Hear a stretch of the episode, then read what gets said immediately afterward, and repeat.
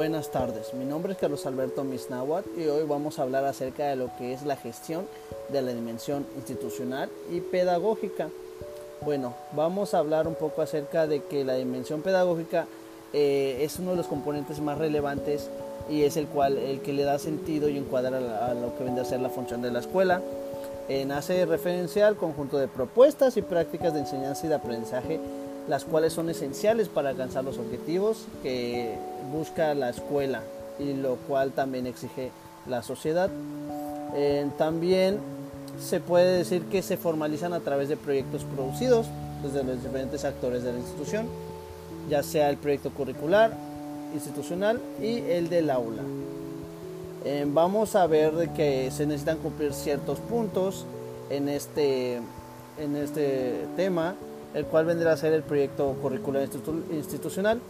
el cual es el que requiere instalar procesos de elaboración, aplicación y seguimiento de cada uno de los elementos. Y los elementos podrán hacer eh, los objetivos para cada ciclo y año, que es lo que se busca lograr eh, en el salón de clases durante ese, ese ciclo. También se va a ver los contenidos de enseñanza, el cual vendrá a ser los resultados de un proceso de selección el cual establece qué conocimientos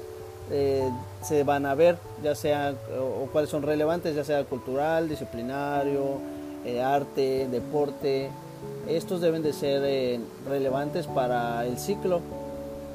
También se busca ver en los recursos didácticos del, del servicio del aprendizaje y la enseñanza, que el programa de la evaluación, eh, cómo se van a atender las necesidades educativas, eh, también la capacitación o formación continua de los docentes, esa es bastante importante ya que se, eh, nunca, uno nunca deja de aprender, se, se, aprende día a día y es por eso que se debe de, de seguir, se necesita seguir evaluando a los docentes para así tener, tener la mejor calidad educativa posible. También eh, básicamente se puede decir eh, en, pocas palabras que la eh, gestión pedagógica se compone de cuatro elementos, el cual es el clima escolar, son las relaciones, ambiente escolar, la infraestructura y los recursos, formas de enseñanza, las cuales son enfoques didácticos, estilos de enseñanza, el uso y manejo de los recursos, la forma de aprendizaje son los estilos de aprendizaje que se verán, la evaluación se puede ser ya sea por competencias, las cuales podrán ser calificación y certificación. Bueno, igual vamos a hablar acerca de lo que es la dimensión eh, institucional, la cual es la encargada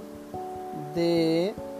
eh, las prácticas de la planificación del instituto o escuela, las cuales favorecen el logro de los objetivos institucionales en la misión, la visión,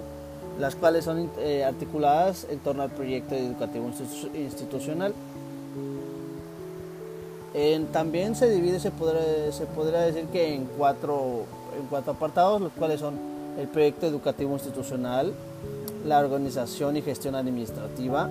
gestión docente y gestión presupuestal. Bueno, vamos a hablar de la primera que es el proyecto educativo institucional el cual es todo aquello que, que planifica eh, el instituto o la escuela y esto es lo que lograría los objetivos que se buscan. También está la organización y gestión administrativa,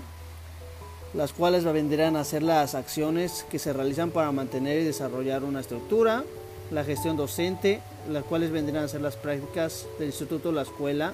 para que así puedan garantizar los procesos óptimos de selección y evaluación.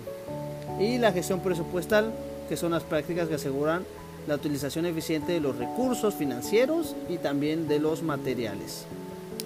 Presupuesto y recursos en los objetivos institucionales, los cuales son esenciales para el logro de los resultados.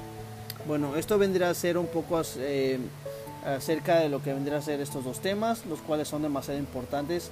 saberlos y estos ayudan mucho a que una escuela funcione y tenga la mejor calidad educativa posible. Muchas gracias y eh, gracias por escuchar.